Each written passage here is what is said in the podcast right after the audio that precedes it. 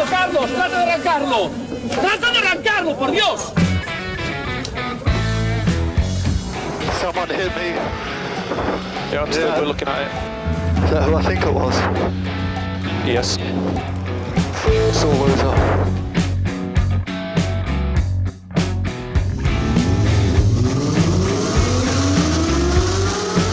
Izquierda buena más ojo corta, se cierra poco. Sasar. Corta, no cortar. Para izquierda rápida. Para derecha buena más, se cierra poco. Para izquierda buena más, se abre. Acaba buena más, se abre. Sasar. Para derecha buena más, no cortar. Para izquierda rápida, ojo, se abre. Para uno. Derecha rápida, ojo, con fe. Rápida, ojo, con fe. Acaba rápida menos.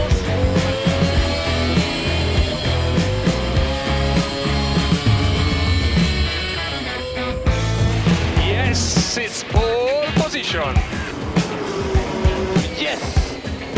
Oh, grazie ragazzi! Uh, che giro! Grazie! Hola, hola, hola, hola, caracolas. Bienvenidos, bienvenidas. Una semana más a Turbo Track. Dani Catena, ¿qué tal? ¿Cómo estás? Muy buenas tardes, David. Bienvenidos a esta tarde de sábado de, de- de puente semana, más que de fin de semana, ¿verdad? De puente, de- tenemos un día más de, de libranza. Muy bien, Eh, ¿eh? Los que nos escucháis desde Madrid, dos. ¿Mm? Ah, sí, el Madrid 2. Sí, sí, sí, porque en Madrid el Día de la Comunidad de Madrid es el 2. Ajá. Eh, así que... Claro que sí, es que Ayuso sabe, cojones. Y es que. Sí, dijeron, pues mira, eh, ¿cuándo ponemos nuestro festivo? Después de otro. Claro que sí. Pu- claro que el sí. puente está asegurado. Bueno, en Navarra hacemos parecido. Claro, te iba a decir yo, tampoco estaba pensando yo ahora mismo que la tontería que acabo de decir, nosotros somos más, más mejor a uno. Nosotros arrancamos el 29 aquí en Pamplona y no paramos hasta el 10 de... Bueno, no paramos, no, no empezamos. No empezamos hasta, hasta, hasta el 10 de diciembre, vamos, es una, una A los auténtica nos locura. escucháis desde fuera, pues eh, por si no lo conocéis, hay un dicho que dice trabajas menos que un navarro en diciembre. ¡Correcto! Tenemos un mes de diciembre muy bien montado. ¿Sabes quiénes lo tienen muy bien montado ahora mismo también? ¿No? Los sevillanos que están de feria. ¡Ay, sí, la feria de abril! La Con feria de abril, que es casi en mayo. Eh, pues bueno, eh, nada, estoy convencido de que en directo no nos van a escuchar porque están al bailoteo y a otras cosas, pero seguro que alguno nos escucha o alguna resacoso perdido eh, en podcast después, porque, David, ¿nos pueden escuchar en podcast? Nos pueden escuchar en podcast, estamos prácticamente en todas las plataformas agregadoras de podcast. Hay Apple, Google, Android, Google, Spotify, todo, el Eroski, todos los sitios. Todo, todo, todo. Así que estamos. Eh, una cosita más, antes de continuar con las redes sociales, decir también, pedir disculpas a nuestra audiencia en directo. El pasado sábado no estuvimos en directo porque había fútbol. Nos llegó el mensaje tarde y no lo pudimos anunciar. Pero El- bueno, El, depo- el deporte rey nos impidió muchas cosas, como por ejemplo eh, hablar de las rebajas de abril. Pero bueno, de esto ya hablamos luego. lo que sí tenemos también son redes sociales, eh, que tampoco pusimos ningún mensaje porque somos así, nos gustan las sorpresas. Y, y sé que más de uno se sorprendió, pero bueno, más me sorprendería yo de ver un correo en info.turbotrack.es, que es nuestro buzón de correo electrónico. Nos podéis escribir también a través de. ¿Sabes qué pasa? Que estoy bloqueado y no me salen los nombres de las redes. Facebook Eh. e Instagram. Uf. Recordad que en Instagram somos arroba turbotrackfm. Lo mismo en Facebook, lo del logo bonito. Madre mía. Bueno, Eh, David, eh, yo me preparo un café, pero igual tú deberías prepararte otro. te voy a decir lo que he hecho y, y he estado tentado de seguir haciéndolo. Que me he abierto una tarrina de helado de chocolate, que yo no soy muy de chocolate, pero había una tarrina en Mirevera. Y he dicho esto para merendar antes del TurboTrack me va a venir de miedo. Y ahí me he puesto entre, ya sabes, en vez de café me he hecho un, ch- un helado de chocolate. Rico. Que sepas, que sepas que deberías mejorar tu dicción dado que trabajas en un medio de comunicación o por lo menos empleas parte de tu tiempo en él y deberías decir he aperturado. He aperturado, pues, un tarro de cristal. De... Es que me parece, o sea, de verdad, de- desde aquí yo como siempre aprovecho este bloque para mis mierdas. Se dice abrir, o sea, ¿qué es esto de apertura? Es que la semana pasada en el trabajo me, di- me dijeron como 15 veces aperturar y yo, "Vam- abrir, ¿no?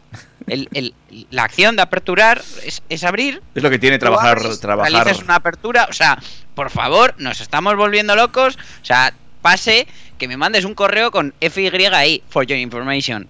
Pase que me pidas Facebook, eh, Facebook no, feedback.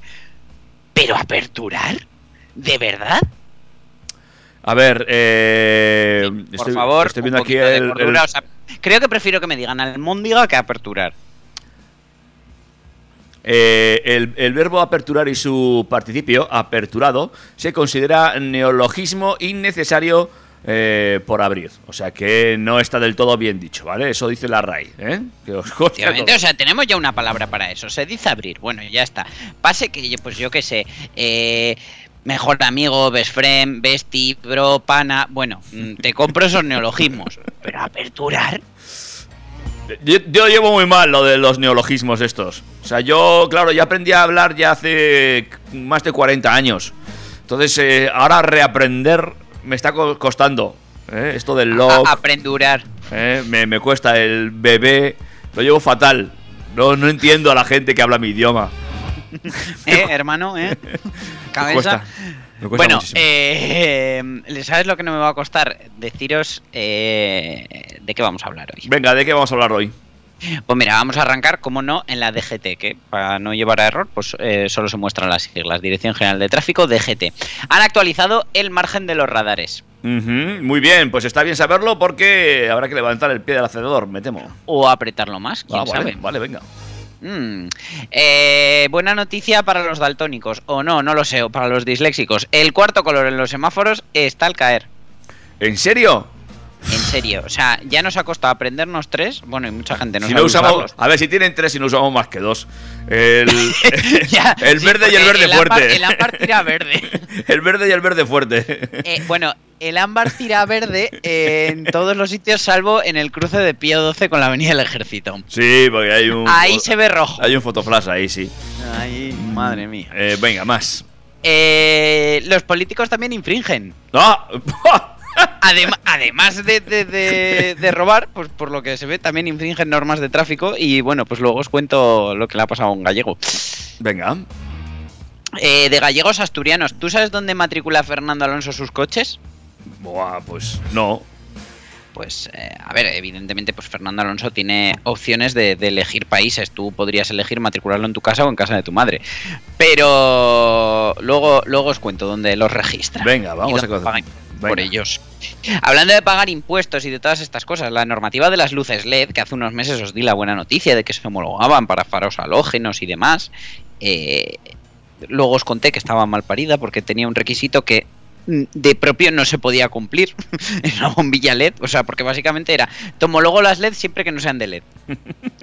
Pues bueno, eh, tenemos nuevo girito en la historia, y parece que para bien. Ah, vale, vale. Es, eh, así funciona esto. esto. Eh, ponemos la ley y luego lo arreglamos. Venga, más. Eh, la Spring Sale de Tesla eh, ha habido bajada de precios. Damos la noticia una semana y pico tarde, casi dos, si no son dos. Eh, igual a nadie le interesa porque todo el mundo se lo ha comprado ya. Pero por si no te lo has comprado todavía, recuerda que puedes usar mi código de referido y a los dos nos dan kilómetros de supercarga gratis. Ah, sí, pues igual te lo pido, eh, que me lo estoy planteando yo. Mm, pues eh, no eres el primero que me lo dice hoy. Eh, si no te compras el Tesla, que sepas que tienes una opción y es el Renault Clio, porque lo van a renovar y os traigo la renovación, pero seguro del que, del que no se renueva podemos conseguir unidades a buen precio. Venga, vale. Luego os voy a hablar de un coche que con el Clio comparte precio, ¿vale? Pero la potencia básicamente es como la de un BMW M2. vale. no, Ahí es nada. Ya sé dónde viene el coche, no te digo más. Mm. Sin embargo, si nos trasladamos a otro país, pues eh, un poquito más cercano al nuestro, podemos encontrar un coche con precio de BMW M2 y potencia de Renault Clio. Perdón, lo he dicho en alto. Bueno, DS lanza la versión Sprint de Voyage Vale. del DS4 y, y, bueno, para mí esto lo tendría que anunciar, pues no sé, el Kate Ryan o Carla Bruni o alguien, pero estoy yo para deciros esto. Y hablando de nombres, pronunciaciones y todas estas cosas, el lío de nombres que hay montado en Volkswagen, que tú entras en un concesionario y no sabes ni cómo se llaman los coches, puede ser que pudiera tener fin. Vale, vale, vale. Ya sabes que yo soy un desastre con los nombres, entonces yo, por ejemplo, no podría trabajar nunca en un concesionario de Volkswagen. Hombre, pero tú por qué entrarías pidiendo un Volkswagen Corsa, entonces por ejemplo. a, po- a poder ser, pues atinar un poco más que David. En fin, eh, pues de todo esto y mucho más vamos a hablar en nada, en apenas unos minutos, pero antes, como siempre, hacemos un break musical y arrancamos. ¿Te parece? ¿Qué, qué- qué me vas a poner? ¿Chill out de sábado tarde, copazo y tal? ¿O me vas a poner a bailar desde ya? Pues no sé, voy ahí un poco random hoy. Así que Venga, so- sorpréndeme. ¿Has visto? Eso también Mr. es. Random. ¿Cómo se llama eso? Anglo, anglonomismo. Eh, sí, sí, sí, neo, ne- neo- neoglicismo. Vamos allá. Turbo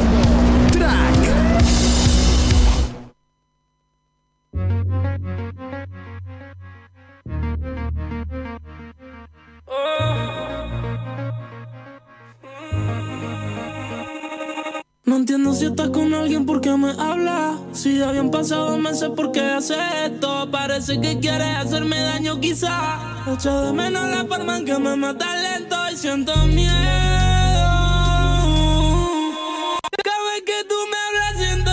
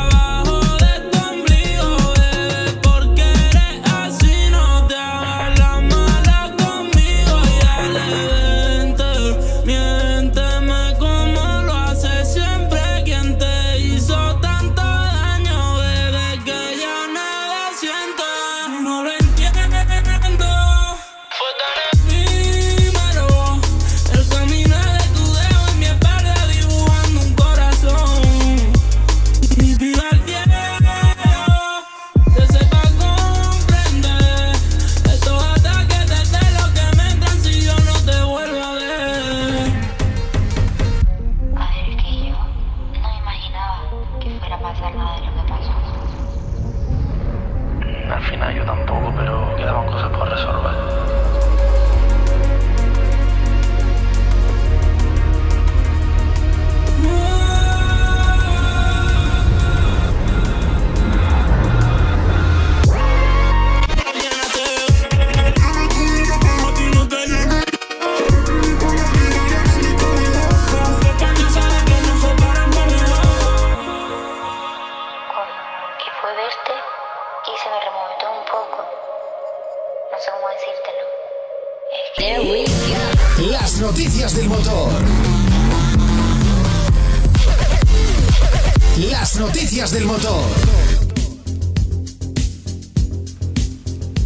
Venga, pues arrancamos de lleno, nos metemos ya, nos acercamos hasta la DGT para ver si le puedo pisar más o menos al coche.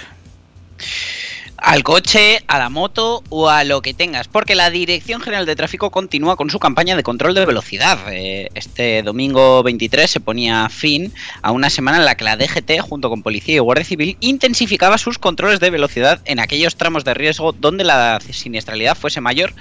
Y te diré que incluso donde no. Porque yo he notado más presencia policial incluso ya esta semana, una vez terminada la campana, la campaña, y en la AP15 me encontró con más radares de lo normal.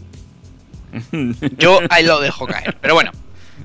España es uno de los 19 países que participaron en estos controles y se pusieron en funcionamiento 690 radares fijos, 92 radares de, tramo y más de 500 radares móviles. Junto a ellos también participaron 13 helicópteros de la DGT, 39 drones y 15 furgonetas camufladas. Vamos, pusieron toda la carne en el asado. Supongo que esa semana no se podía coger vacaciones ni en la DGT ni en la Guardia Civil. Todo ello con el fin de reducir la siniestralidad y los accidentes por exceso de velocidad. Dado el éxito de este plan, la DGT continúa tratando de reducir esta problemática que supone la tercera causa de accidentes de tráfico. Para ello, han decidido que van a reducir el margen de velocidad de los radares. Hasta ahora, cuando la velocidad máxima permitida era inferior a 100 km hora, los conductores tenían un margen de 5 km hora, por lo que podían exceder ligeramente la velocidad sin que el radar saltase. Sin embargo, ahora este margen se va a reducir a 3 km hora en los radares fijos, de manera que si el límite se encuentra a 90, el radar saltará en el momento en que el conductor vaya ya a 93 km por hora. Ojito, ¿eh? Los radares móviles, cuyo margen era de 7 km hora, el margen se ajusta aún más pasando de 7 a 5 km hora. Actualmente España cuenta con 2.010 radares fijos, 167 de tramo y 243 móviles y de cinturón distribuidos por todas las carreteras del país. En 2022 la DGT aumentó un 7% el número de radares con el fin de evitar futuros accidentes. Igualmente los vehículos homologados desde el pasado 6 de julio de 2022, así como los matriculados nuevos a partir del 6 de julio de 2024, deberán contar con una serie de funciones de seguridad entre las que se encuentra el asistente inteligente de velocidad ISA, Intelligent Speed Assist, un sistema de control de velocidad diseñado para mejorar la seguridad vial que se va adaptando a la velocidad que piden las, las señales de tráfico. Bueno, pues eh, ya tenemos ahí esos nuevos márgenes. Habrá que estar muy al loro. Y claro, es que te recuerdo también que había más, más radares. Porque también eh, estamos con la declaración de la renta. Entonces hay que devolver pasta. De algún lado hay que sacarla. Hombre, y además lo que es aquí en Navarra, pues nos tenéis que pagar a los que nos hemos comprado un vehículo eléctrico, ¿verdad, David? claro, claro. Una pasta que, gansa. Que no cuesta nada meter la compra del vehículo en la declaración de la renta. Ay, que yo no, yo, me- yo no, yo soy incapaz. Yo ay, me meto ahí y me da mucho miedo tocar. Digo, yo toco esto y seguro que explota algo. Uf. Pues déjalo que explote. Bueno, este año no, que me sale a devolver bastante con la compra del coche. El año que viene tocas lo que quieras. Venga, háblame también de los nuevos colores. Eh, bueno, en realidad colores no va a haber nuevos, Ah, los que ya, ya tenemos, sí. eh, yo uso 4, mi mujer 16 millones. Y eh, sí que se está planteando que los semáforos del futuro tengan cuatro colores. Ujú. Rojo, amarillo, verde y bueno, de esos ya estás más que acostumbrado, eh, ya que son un elemento básico para la seguridad vial. Sin embargo, la normativa de tráfico está siempre en constante cambio para adaptarse a las nuevas realidades. Y esto también acabará afectando a las señales de toda la vida. Dentro de unos años habrá un cuarto color en los semáforos. Se trata de la luz blanca, Anda. una novedad que se hace necesaria para controlar la circulación. Atento, redoble de tambores. trrr, dirás, tranvías, tal, transporte público. Mm, Y hay una señal blanca, pero no hablamos de eso. Hablamos de los vehículos autónomos. Anda. Este tipo de coches ya son una realidad y es posible que dentro de unos cuantos años te los encuentres diariamente en las carreteras. Los vehículos autónomos serán más seguros y cómodos para los conductores, pero habrá que adaptarse a su implantación. Eh, porque ya sabes, eh, cuando yo me compre uno vendrás a casa y me dirás, "Mm, ¿dónde está tu coche autónomo? Y te diré, no sé, se ha ido. Debido a ello es necesario trabajar en la convivencia entre los coches autónomos y los que sí que sigan teniendo conductor. Aquí la seguridad vial juega un papel clave, de ahí que se quiere añadir un nuevo color a los semáforos. Eh, la luz blanca de los semáforos ha sido ideada por un grupo de ingenieros de transporte de la Universidad Estatal de Carolina del Norte, que en una investigación explican la utilidad de este nuevo color. La luz blanca se activará en las intersecciones. Su objetivo es aprovechar la capacidad de cálculo de los coches autónomos para hacer más sencillo el control del tráfico en los puntos conflictivos. Este nuevo color servirá para indicar a los conductores que deben seguir al vehículo que tienen delante. Por ejemplo, si el coche al que están siguiendo se detienen, ellos también deben hacerlo. En caso de que tomen un giro en la intersección, también han de imitarlo, tal y como explican en el medio Smart Lighting. Este mecanismo será útil para reducir el tiempo de paso en las intersecciones y además también tendrá un efecto positivo en el ahorro de combustible. Todo ello se suma a la mejora de la seguridad vial. En realidad ya existen semáforos con luz blanca en algunas ciudades de España, ya que, como os decía, son los que se encargan de regular el tráfico de tranvías y autobuses de líneas regulares, siempre y cuando no exista un carril exclusivamente reservado para estos vehículos. En cualquier caso, el color blanco que tendrán los semáforos del futuro no tiene nada que ver con este y presumiblemente se implantarán cuando haya suficientes coches automatizados en las ciudades. Bueno, pues veremos cómo va funcionando todo esto, ¿eh? Yo... Bueno, ¿tú crees que llegaremos a ver los semáforos con luz blanca, tú y yo? Yo creo que sí, sí, sí, los coches autónomos están, están a un paso. Yo creo que están ya definiendo las últimas cositas. Pero ¿tú sabes la de ventajas que puede tener un coche autónomo? Por ejemplo, nunca se va a poner enfermo, va a pagar un montón de impuestos, eh, no se va a jubilar hasta los 70. Claro, es una... todos son ventajas. Espera, igual me estoy equivocando de autónomo. Bueno, da igual, que los coches autónomos van a molar un montón. Ya verás, ya. Eh, hablemos de multas. Sí, porque si este señor hubiera ido en un coche autónomo, habría llegado más tarde. No lo sabemos, porque creo que le pararon el control. Pero seguro que no le habría caído la multa que le ha caído, porque la Guardia Civil ha impuesto una sanción al presidente de la Diputación de Orense, que también es presidente del PP provincial. La infracción, pues no es que se le haya pasado la hora de la zona azul, y es que José Manuel Baltar circulaba a nada menos que 215 kilómetros hora. ¡Toma! ¿eh? A 215 en el coche oficial. Ole. Los hechos ocurrieron el domingo pasado a las 18 horas en la autovía A52 a la altura del municipio zamorano de Asturianos, manda narices, cuando el político se dirigía a Madrid a unas reuniones previstas para el lunes. Aunque bueno, casi las podía haber tenido ese mismo domingo, porque madre mía. O si, si sigue esa velocidad, las puede haber tenido el sábado. Sí, efectivamente. Baltar, que fue reelegido presidente del PP de Orense en 2021 con el 99,24% de los votos, cometió la infracción en el propio coche oficial que es propiedad de la Diputación de Orense. Pero según los agentes de la Guardia Civil, era el propio Baltar quien se encontraba al volante. Según la Diputación de Orense, que le ha abierto además una sanción administrativa, que por lo visto él ha recurrido, eh, pues eh, lo peor es que existiría un delito por circular a 215 en una vía limitada a 120, No. es decir, casi 100 kilómetros hora por encima de la velocidad permitida. Madre mía. Debemos recordar que superar los 191 kilómetros hora en un tramo limitado a 120 supone la pérdida de 6 puntitos del carné y una multa de 600 euros. Pero además superar los 200 ya está considerado delito y supone penas de prisión. Otra cosa, por supuesto, es que el autor del delito termine en la cárcel. En fin, 215 con el coche oficial, ¿eh? Ay, sí, hombre, pues, pues, y con la gasolina oficial también te lo digo. Lle- Llevaba prisa, ¿eh? Que Ah. yo hay gente que veo por la carretera a 100 y digo, no es que lo esté haciendo por seguridad vial, es que es por no gastar. Ya, también puede ser, sí, sí. Ahora está mucho. Ahora nos hemos puesto todos muy económicos, ¿eh? Muy ecos, los que llevamos coches de, de combustible sólido. Porque, claro, no como lo vuestro, que está barato la luz, no. La gasolina está carísima.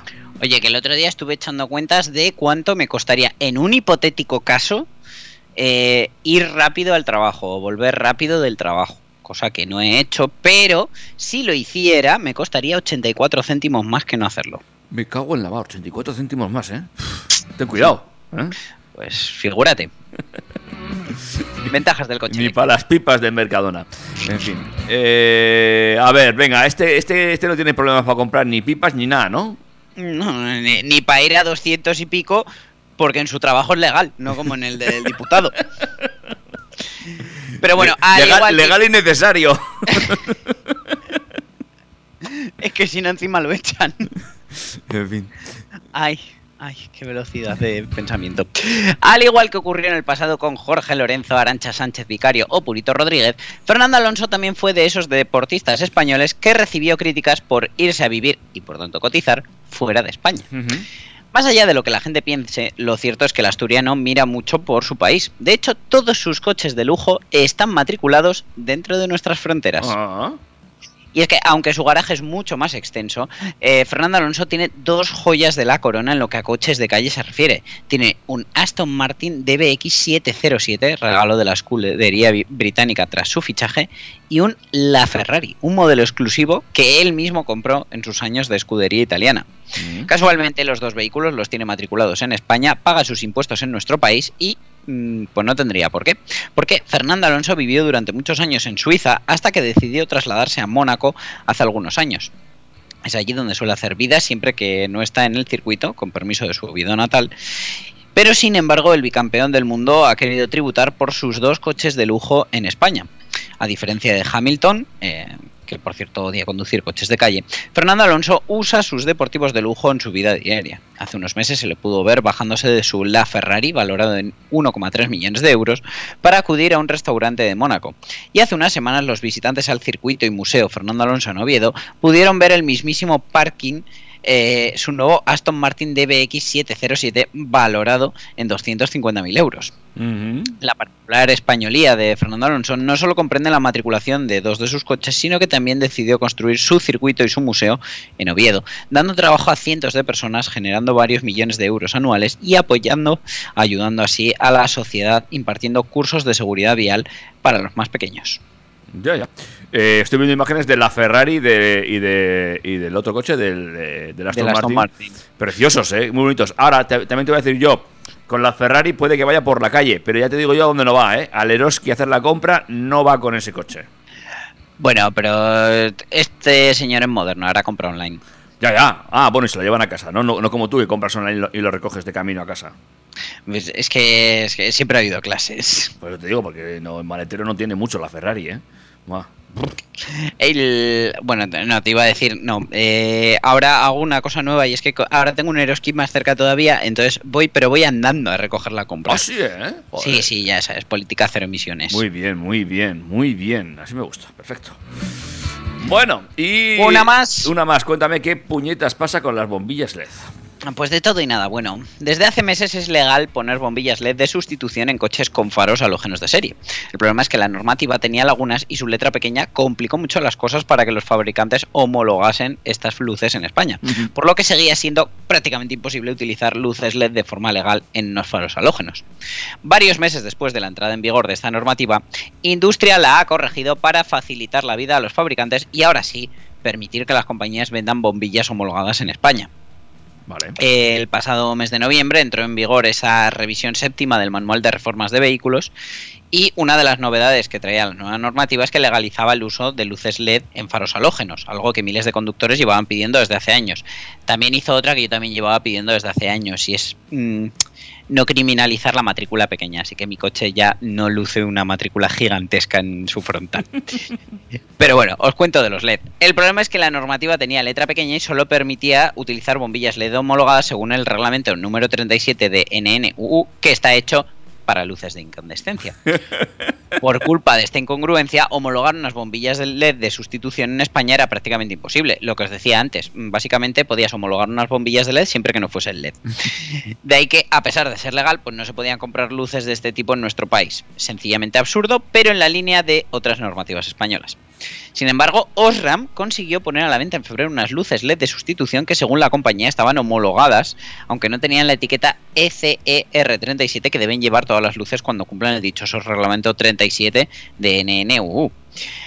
Eh, hasta ahora ningún otro fabricante había conseguido lo mismo que Osram, por lo que la única forma legal de llevar luces LED en faros halógenos era pasar por caja de Osram, que además, pues evidentemente siendo los únicos, no las pusieron baratas. Bueno, claro.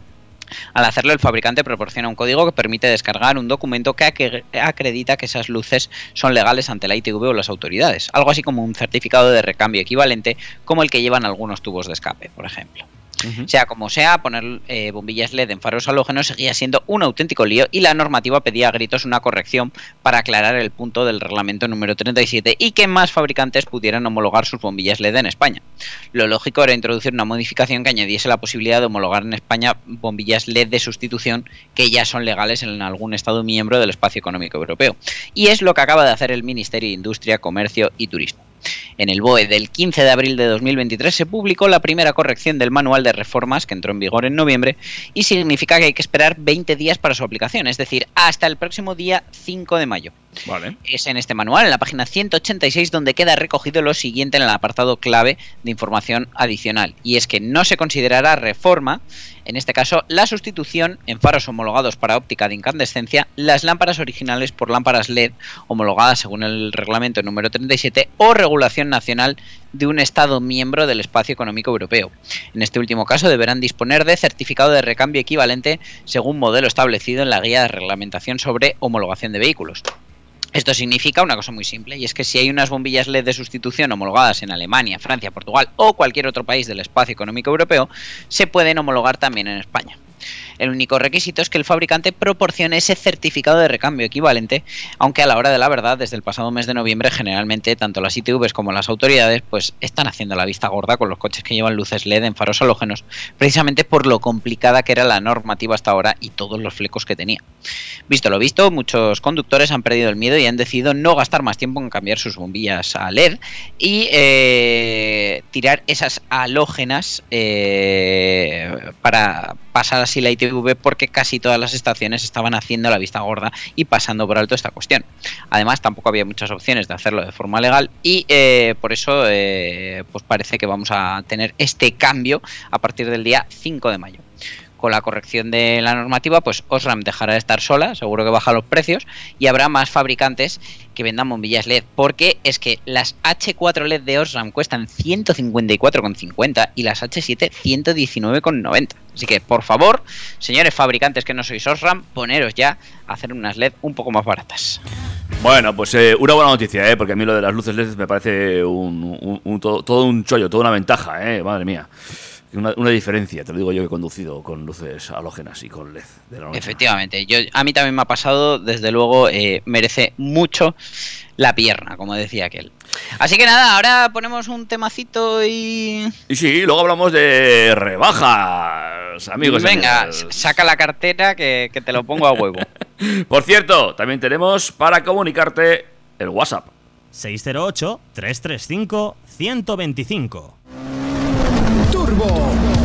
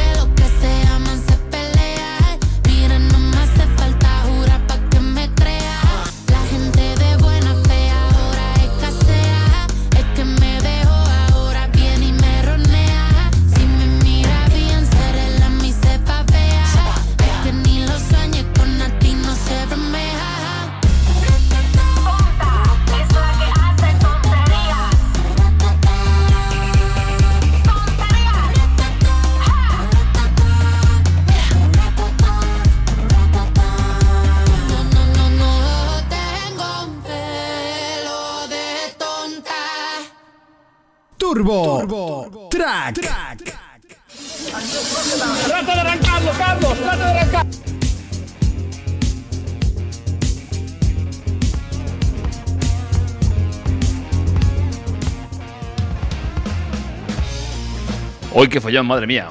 Ya está, eh, arreglado. Ya, todo bien. Todo bien. en fin, eh, que de vez en cuando le das una tecla y saltando, es lo que tiene. eh, cosas del directo. Bueno, pero ya estamos de vuelta. eh, y ahora ya sí, eh, la gente también quiere cosar, escuchar cosas de coches. Coches. De coches, coches, aunque algunos le llamen lavadoras. Eh, Como centrifuga esta, además. oh, oh, madre mía, a todas las revoluciones. La guerra de precios en el mercado de los coches eléctricos continúa. Tesla fue la primera que movió ficha hace unos meses rebajando sus modelos de acceso, los Model 3 y Model Y. Ford respondió ajustando el precio del Mach-E y ahora vuelve a ser Tesla la que baja precios.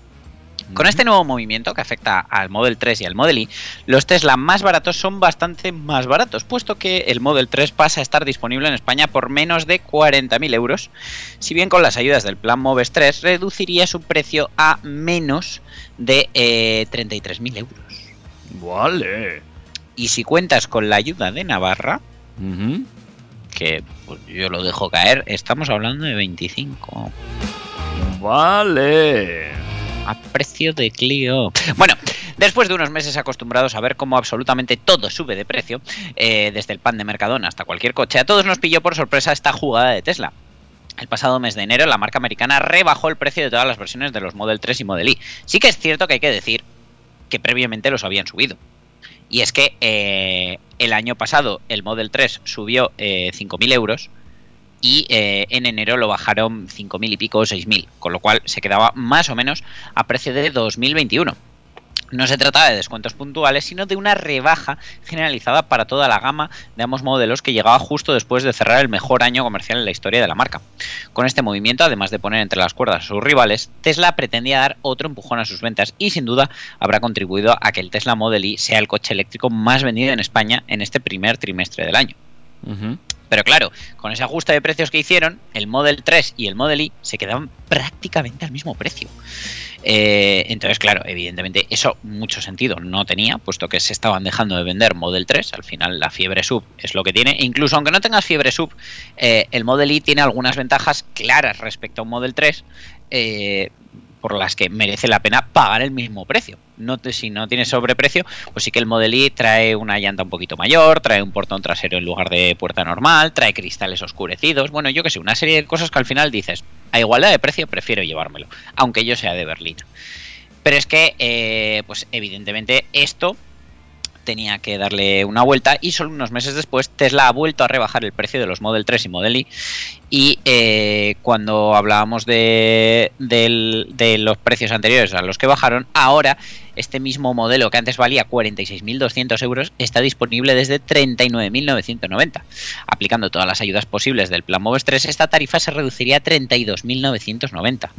O sea, o sea, el Tesla Model 3 básico es casi 3.000 euros más barato que el Volkswagen ID3 básico que está eh, disponible a la venta desde 42.600 euros en su versión de tracción trasera 204 caballos y 424 kilómetros de autonomía.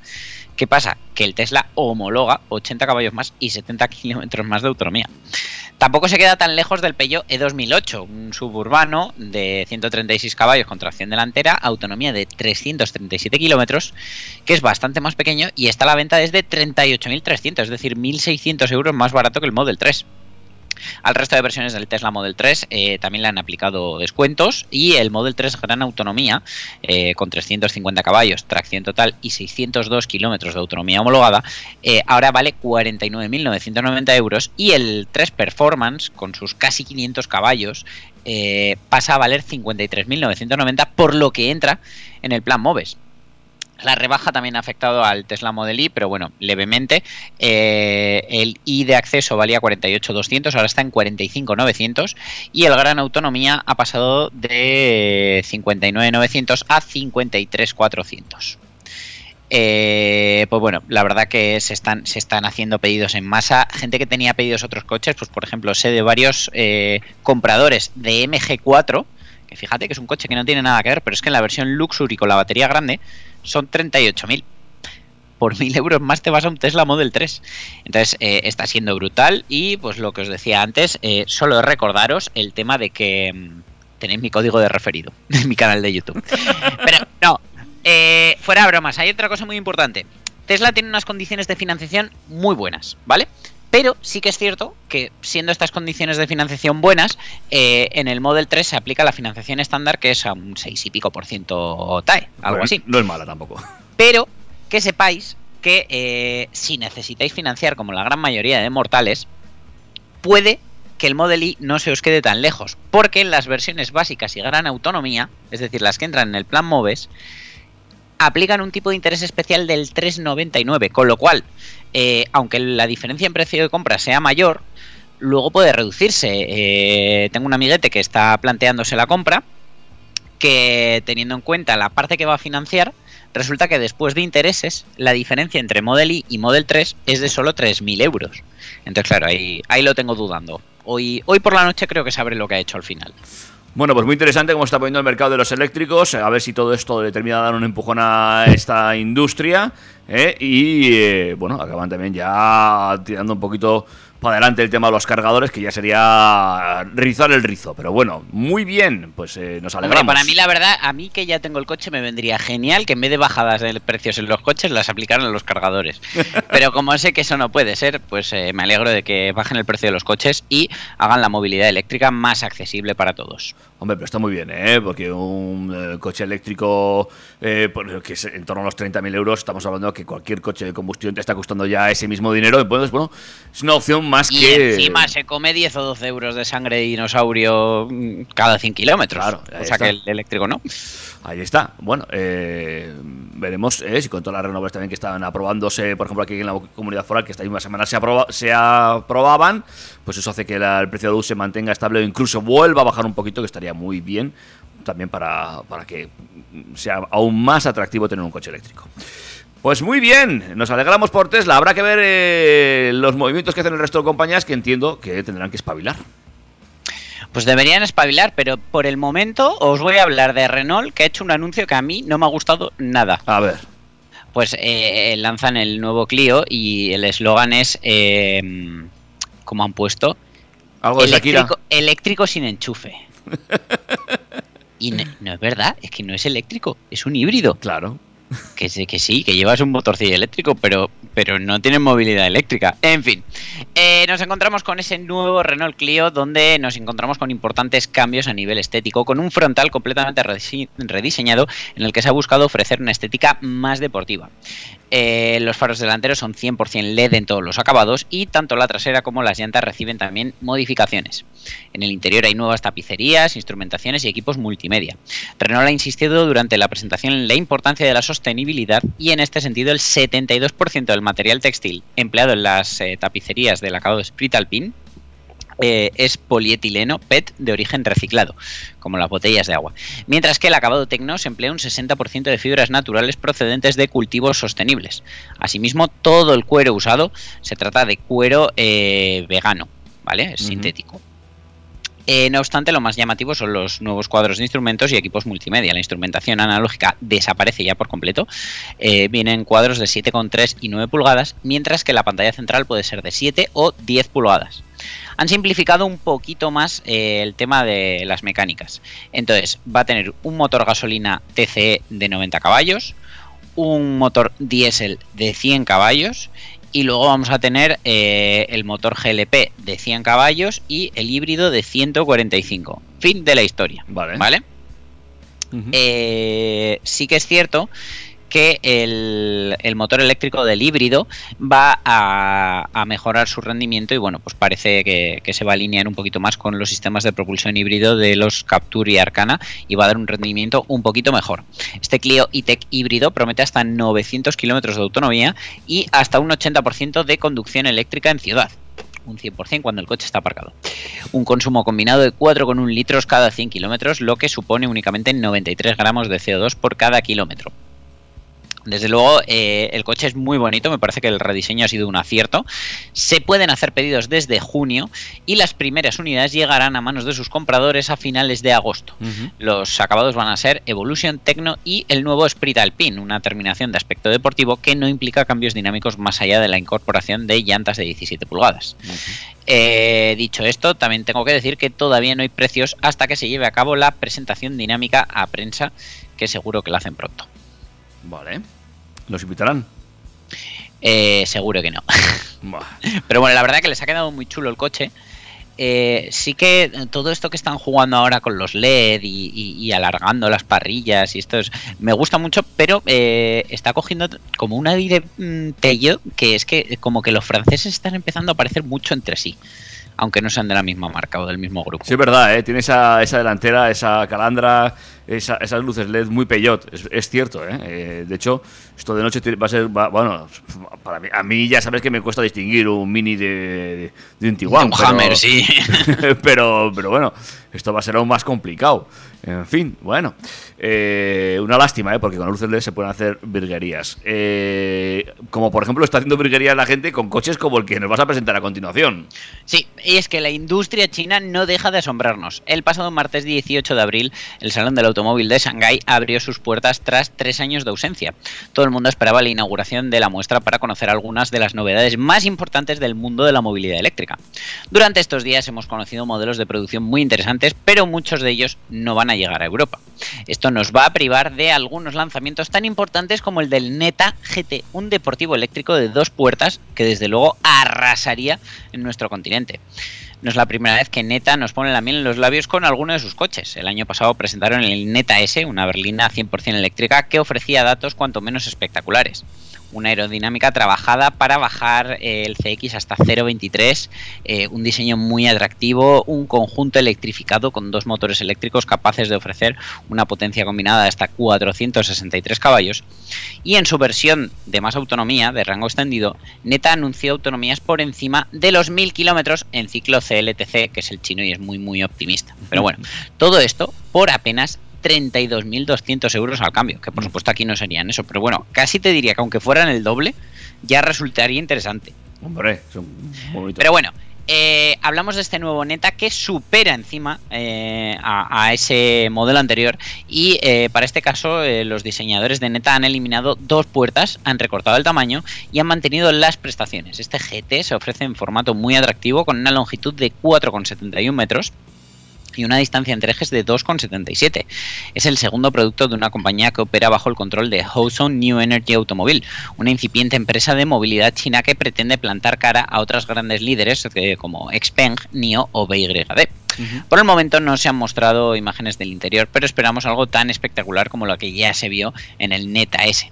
Bajo esa atractiva carrocería, Neta va a ofrecer dos versiones mecánicas. La primera y más básica va a tener un solo motor eh, en- instalado en el eje trasero, 228 caballos, y en su formato más deportivo va a añadir un segundo propulsor que le va a hacer llegar hasta los 456 caballos con 620 Nm de par motor. En la ficha técnica anuncia una aceleración de 0 a 100 en apenas 3,7 segundos. Todo ello alimentado por baterías LFP eh, proporcionadas por CATL con diferentes capacidades y rangos. La oferta va a estar compuesta por 62, 74 y 77 kilovatios hora de capacidad, con autonomías homologadas en el ciclo chino de 560, 580 y 660 kilómetros. Junto al GT, Neta presentó la versión descapotable eh, que sería el Neta GT Speedster, que se muestra realmente atractivo. Eh, debemos hablar de precios y es que una vez más Neta eh, busca ofrecer mucho por un precio contenido. El precio de lanzamiento es de 178.800 eh, RMBs, su moneda, que al cambio viene a ser- a ser 23.700 euros. La versión más cara subiría unos 30.190 euros y se espera que las primeras unidades empiecen a entregarse en un par de meses, como os decía, en China. Mientras tanto, en Europa pues, la oferta eléctrica sigue creciendo en los segmentos superiores y eh, el coche eléctrico pues eh, continúa siendo inalcanzable para muchos compradores por mera cuestión de precio.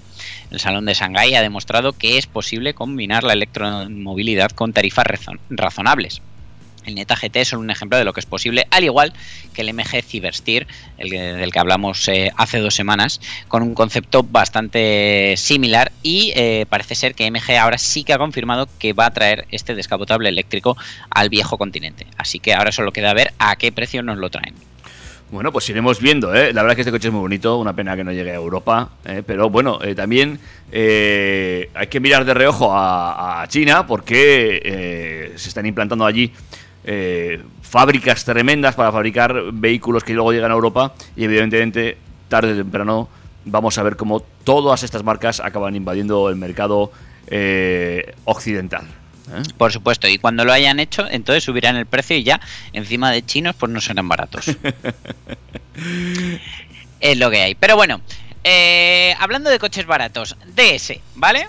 La marca de lujo hasta ahora de Stellantis, porque con la compra de FCA, pues eh, bueno, vamos a ver qué hacen con Lancia, vamos a ver qué, qué hacen con Alfa Romeo, pero vamos, de momento vamos a dejar DS como esa marca un poquito distinguida del grupo.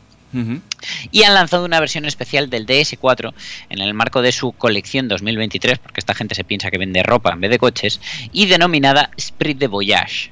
El- cuenta con tres motorizaciones disponibles, una gasolina, otra diésel y una híbrida enchufable. Vale. En concreto, la versión de gasolina o equipa un motor PureTech de 130 caballazos con tres cilindros, no uno ni dos, tres cilindros, mientras que la opción diésel monta un propulsor Blue HDI también de 130 caballos, eh, del que seguro que te da guerra el depósito de AdBlue, el inyector de AdBlue y madre mía, estoy frito con los Blue HDI y, y- y la guerra que están dando. Una pena porque es un motor muy fino y que gasta poquísimo, pero madre mía, que de veces pisan el taller. Si, si te encuentras solo, necesitas amigos, tal, cómprate uno de estos y verás qué cuadrilla te echas en el taller. Calla, calla. Sigue. Luego tenemos la variante híbrida enchufable, la iTens, que desarrolla una potencia de 225 caballos. Todas cumplan con la normativa europea 6.4, es decir, la Euro 6. Eh, como no se esperaba menos, los diésel y gasolina tienen etiqueta C y el híbrido enchufable pues tiene la etiqueta cero emisiones. Eh, además, tiene la etiqueta cero emisiones porque en el modo de conducción 100% eléctrico el vehículo ofrece una autonomía de hasta 55 kilómetros. Las reservas de esta edición especial en España están abiertas desde mediados del mes pasado y desde entonces la compañía ha registrado en torno a 20 reservas de este modelo, según ha explicado el director de marketing de DS Automóvil en España, Rodrigo Sánchez. Asimismo, ha destacado que el objetivo de la compañía es que la edición especial Spirit de Voyage represente entre el 10 y el 15% de las ventas del DS4 en España este año. En ese contexto, en 2022, eh, el DS4 supuso el 35% de las matrículas de, de la marca, es decir, uno de cada tres DS fueron un DS4 y un 37% de las mismas correspondieron a la versión híbrida enchufable. El DS4 está concebido como un compacto premium, posicionándose en el segmento C y sus competidores directos serían el BMW Serie 1, el Audi A3 y el Mercedes Clase A, mientras que otros potenciales rivales debido al perfil de cliente pues serían el Mercedes CLA y el Mercedes Clase B, por ejemplo. Además, esta nueva edición especial del DS4 está disponible en seis tonos de carrocería: negro perla, cristal pearl, lacquered grey, blanco nacarado, gris platino y rojo velvet. El diseño se inspira en los tonos claros eh, que, pues bueno, eh, caracterizan esa moda veraniega. Ya te digo que esta gente se piensa que vende más ropa que coches y no renuncia a la elegancia del negro en detalles exteriores como las DS Wings del frontal, eh, que son esas molduras laterales y la franja que une a los dos pilotos traseros o el techo también en negro perla. En el interior, pues bueno, querían que dominara la luminosidad y el refinamiento de la tapicería gris galette en los asientos, además de un nuevo y armonioso tono de gris granito en los revestimientos laterales. Esta colección 2023 de DS va a llegar al resto de la gama de la marca, DS9, DS7 y DS3, si bien el primer modelo en el que la firma ha decidido implementarla es el DS4. Vamos a lo interesante, el precio. Esta edición especial del DS4 en España se mueve en una horquilla de entre 44.500 euros para la versión de gasolina, recordemos con 3 cilindros, y 53.500 euros en la opción híbrida enchufable. Eh, en tanto, la variante diésel parte de los 45.850 euros. Y abono al taller, ¿no? Te regalan. Vamos a hacer cuentas. Por solo 53.500 euros te puedes llevar un pedazo de DS4 que hace modo eléctrico 55 kilómetros. Mientras que por el mismo dinero podrías llevarte, por ejemplo, así al azar, no sé, un Tesla Model Y que hace eh, básicamente 10 veces más. Ujú. 550. No quiero sonar tendencioso ni partidista, pero ahí lo dejo. Bueno. Además de que uno tiene más ayudas luego a la compra que el otro, pero bueno, sin entrar en tema ayudas. Bueno, pues nada, eh, ahí están los chicos de DS presentando esa nueva colección, verano 2023. ¿Y qué me dices de, de- La de- compraremos cuando esté en rebajas de saldo. Eh, te cuento, sí, de Volkswagen, que esto es ropa, ¿no? Pero nombres se les ha ido de, de las manos. Las prisas son malas consejeras cuando se presenta, eh, cuando se pretende correr de manera tal como lo ha hecho Volkswagen con sus coches eléctricos. La familia ID va tomando forma poco a poco, las ventas no son tan satisfactorias como las primeras estimaciones indicaban y la idea de separar las gamas eléctrica y de combustión pues fue bien valorada en un principio, pero de cara al futuro supone un verdadero quebradero de cabeza a nivel comercial y de marketing. Eh, porque además, pues bueno, es como si tuvieras dos marcas, pero eh, no creo que de aquí a futuro, con la electrificación que se presupone, vaya a haber mm, contenido en las dos marcas. Algún modelo tendrá que ir desapareciendo. Entonces, ante semejante reto, Volkswagen confirma que la gama ID desaparecerá en la próxima generación para unificar toda la flota en los mismos nombres. Actualmente el Volkswagen ID3 podría ser considerado el hermano eléctrico del Golf, dos productos que por ahora están bien segmentados, pero que en unos años deberían unirse bajo un mismo nombre. Los alemanes ya han confirmado que la próxima generación del compacto estrella se volverá 100% eléctrica y que bajo ningún concepto piensan desprenderse de un nombre que ya es una marca en sí misma. Así que si alguno tiene que desaparecer, pues por supuesto es el ID3 y así será a pesar de haberse renovado recientemente el compacto eléctrico. Eh, no solo él, también el resto de los ID, en una estrategia más sensata de, que la que planteaba el antiguo CEO del grupo Volkswagen, Herbert Diess, la nueva cúpula directiva ha tomado decisiones muy difíciles en muy poco tiempo con el fin de reconducir esa estrategia de electrificación. Es más probable que el ID4 también se transforme en un Volkswagen Tiguan, al igual que el Golf ha sabido labrarse un más que merecido reconocimiento a lo largo de estos casi dos décadas de vida. La próxima generación se llamará Volkswagen ID Tiguan. Eh, a esos nombres también podemos sumar otros como Polo o Passat seguro. El último ID en llegar eh, ha sido el ID7, recientemente lanzado en el Salón de Shanghái, ya hablamos hace dos semanas de él, y aprovechando la ocasión, el jefe de planificación de producto de Volkswagen, Henrik Muth, ha comentado a AutoWeek eh, la esperada noticia, y es que si observas la vida del Passat, que pronto se presentará, y este ID7, entonces puedes imaginar que esos modelos tienen que ser reemplazados casi al mismo tiempo. ¿Qué quiere decir con eso? Pues que una vez pase la primera generación de cada modelo, las versiones ID se transformarán en los modelos corrientes que siempre hemos conocido, es decir, el ID3 será el Golf, el ID7 será el Passat. La gran pregunta es, ¿cuándo ocurrirá esto? Pues bueno, no hay una fecha concreta, pero solo hay que tener en cuenta los ciclos de vida de cada modelo para dilucidar cuándo veremos la adaptación de nombres. El caso más extremo es el ID7 y el Passat, con una esperanza de vida programada de 7 años, por lo que estaríamos hablando de 2030 eh, para que eh, la gama de berlina se unifique en un solo modelo. Antes ocurrirá con el ID3, el compacto acaba de ser actualizado, mientras que el Golf sigue disfrutando de su primera versión de la octava generación. Pronto conoceremos una actualización que estará en el mercado entre 3 y 4 años y no hay que olvidar que Volkswagen quiere vender exclusivamente eléctricos a partir de 2033. Bueno, pues iremos viendo qué decisiones toma el grupo Volkswagen ¿eh? con ese tipo de vehículos eh, y cómo los va unificando, cómo va quedando eh, esos nombres comerciales, básicamente. Efectivamente. Y David, yo creo que con esto ya nos ha quedado un programa de lo más redondo. Pues fíjate, por una vez sí, y además no vamos a tener que salir corriendo, así que nos podemos despedir tranquilamente hasta la semana que viene. Qué bien poder despedirnos así, poder volver a recordaros que nos podéis encontrar tanto en el 101.6 de la FM todos los sábados, salvo cuando hay fútbol, de 3 a 4 de la tarde, en trackfm.com en la misma franja y en todos los agregadores de podcast que os podáis imaginar eh, si buscáis por TurboTrack, TRAK. Además recordad que tenéis las redes sociales y por supuesto nuestro WhatsApp. Eh, recordamos que la semana que viene en directo en el 101.6 estaremos, a pesar de que se juega un importante partido de fútbol, pero que como será a las 10 de la noche, por mucha previa que hagamos, nos van a dejar hacer el programa con normalidad. Todo va a ir sobre ruedas. Exactamente. Eh, Dani, pásalo muy bien eh, este fin de semana largo.